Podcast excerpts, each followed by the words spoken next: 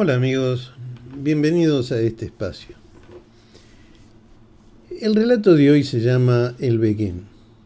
Su autora es Angélica Grodischer, 1928-2012. Fue una de las voces femeninas más importantes de la literatura argentina y de ciencia ficción en Latinoamérica. El Beguén es una expresión del lunfardo argentino que da a entender una situación entre dos personas como un capricho amoroso, apasionamiento, una mujer mantenida, la querida.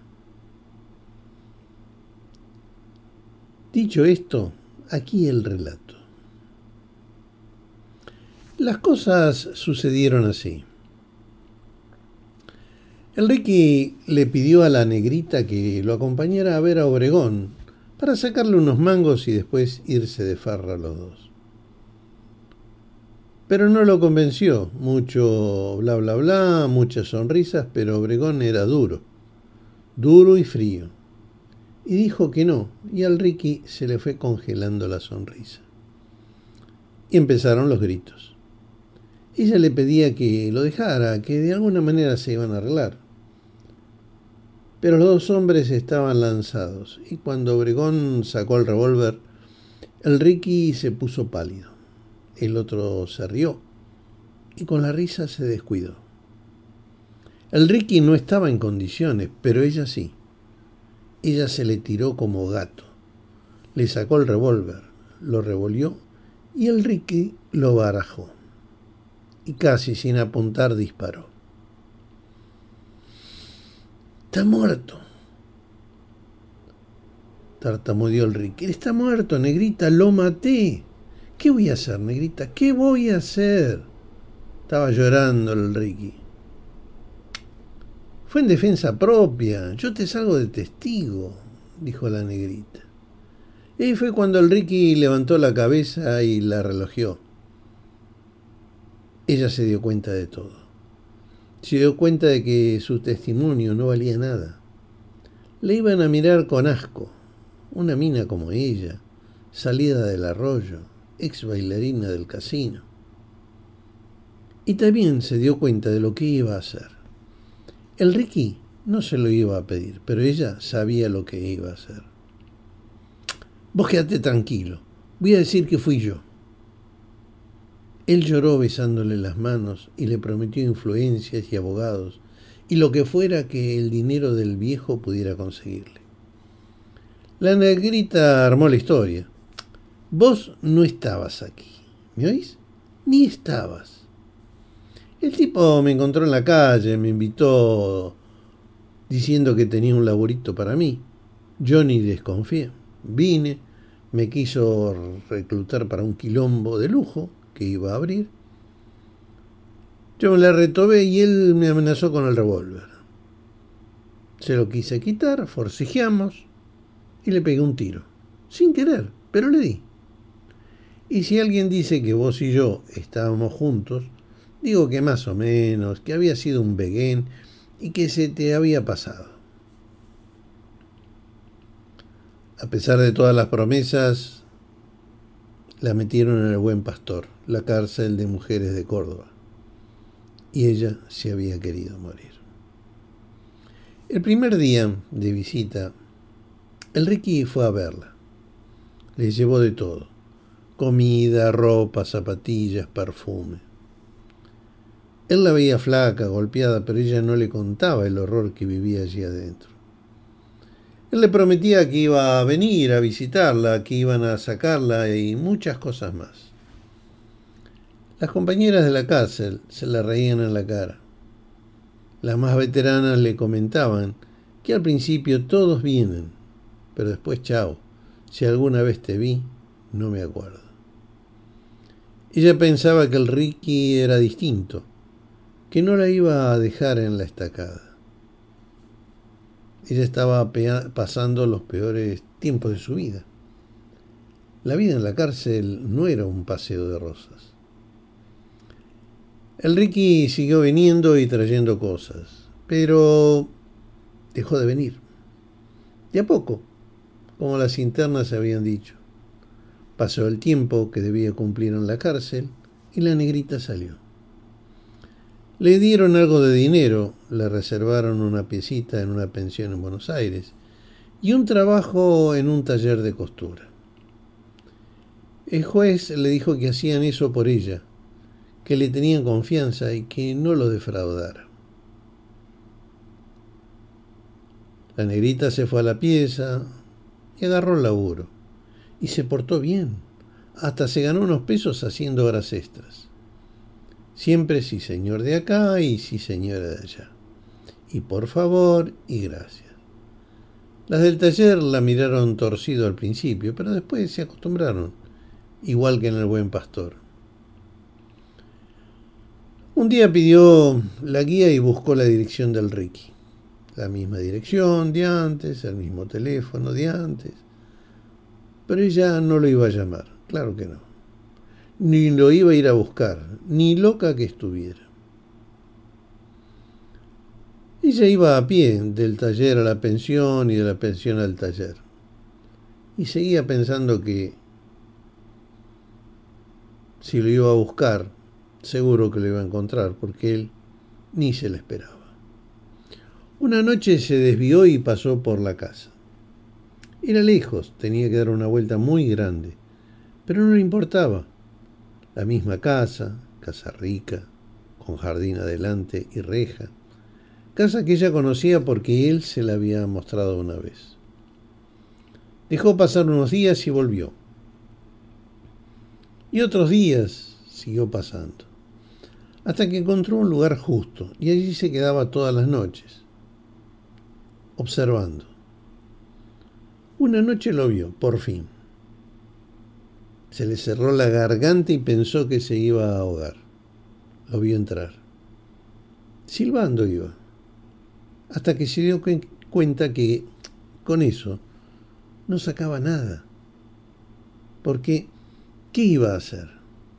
¿Pararlo en la puerta antes de que entrara? Y entonces continuó buscándolo en los piringundines. Días y días de recorrer los lugares en los que pensaba que lo iba a encontrar, y nada. Y una noche lo vio bajar de la Boituré, su coche, frente al Select. Una vez que él entró, ella se acercó al coche y al ver que había dejado la puerta sin llave, Subió y se sentó haciéndose toda chiquita en el asiento de al lado del conductor. Estaba tan contenta como nunca había estado desde hacía años y años. Pasar los monos por el volante, por la guantera. La abrió. Y adentro había una linterna, papeles, varias cosas más y una navaja de buen tamaño. Se metió la navaja en el bolsillo del abrigo y se quedó esperando. No lo vio hasta que lo tuvo encima. Él tampoco la vio. Abrió la puerta y se metió. Hola, dijo ella. Ricky se quedó como helado, blanco y helado, totalmente como en la noche aquella en la que había matado a Obregón. Decía algo, comentó la negrita. Negrita querida, pero qué alegrón. Sí, ¿no es cierto? Tendríamos que festejar. Pero claro, claro, dijo él. Y puso en marcha el auto. ¿A dónde querés que vayamos? Mirá, no tengo facha como para ir de juerga. Pero ¿qué te parece si damos una vuelta por Palermo? Por el lago. Fantástico. Y me contás todo, ¿eh? Sí, dijo la negrita. Y no hablaron por un rato hasta que ella le comentó, para el lado del lago, ¿eh? que es tan lindo y hace tanto que no lo veo.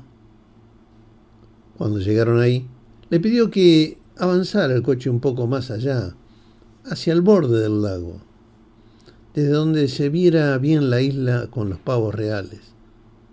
No, Soncita, los pavos reales están en el Rosedal. En la isla están los cisnes. Ah, los cisnes, es cierto. Es que ya ni me acuerdo. El se rió. Acá, dijo ella. Para acá.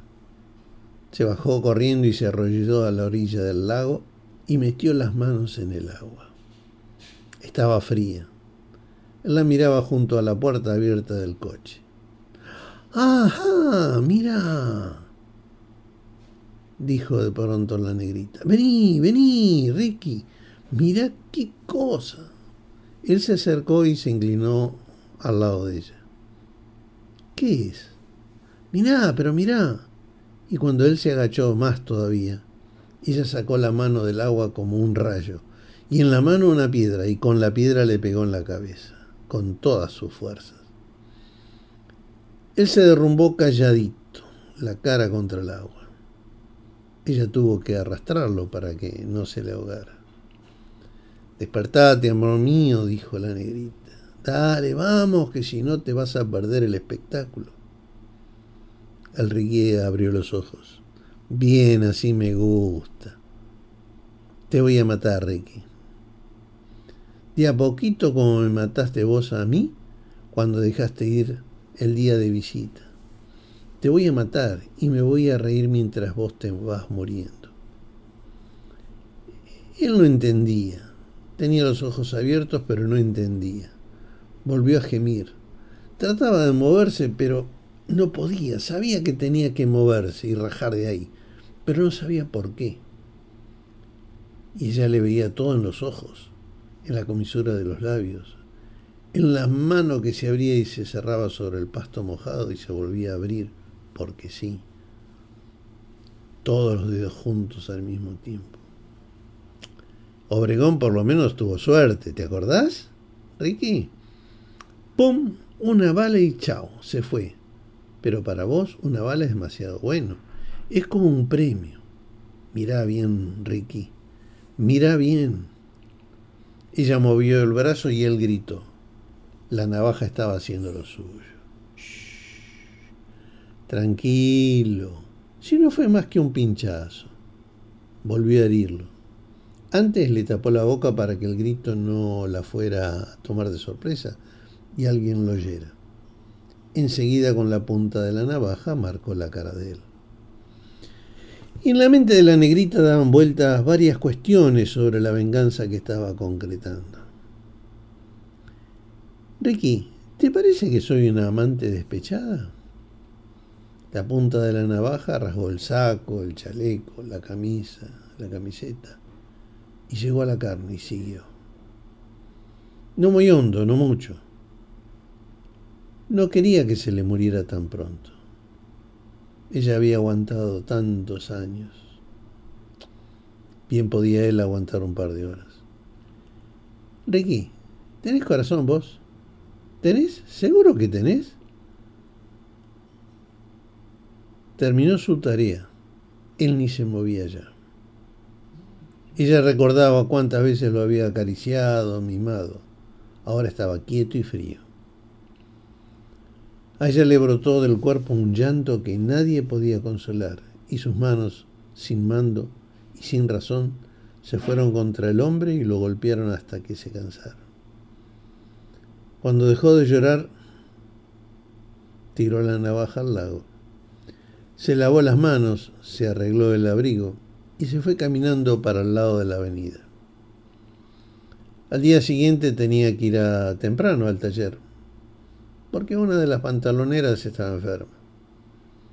Tal vez nadie pensara en ella cuando lo encontraran. Tal vez sí, y entonces la irían a buscar. Pero estaba segura que si entraba de nuevo al buen pastor, no iba a ser como la otra vez. No iba a dejar que las amarrearan. Iba a ser directamente una de las grandes.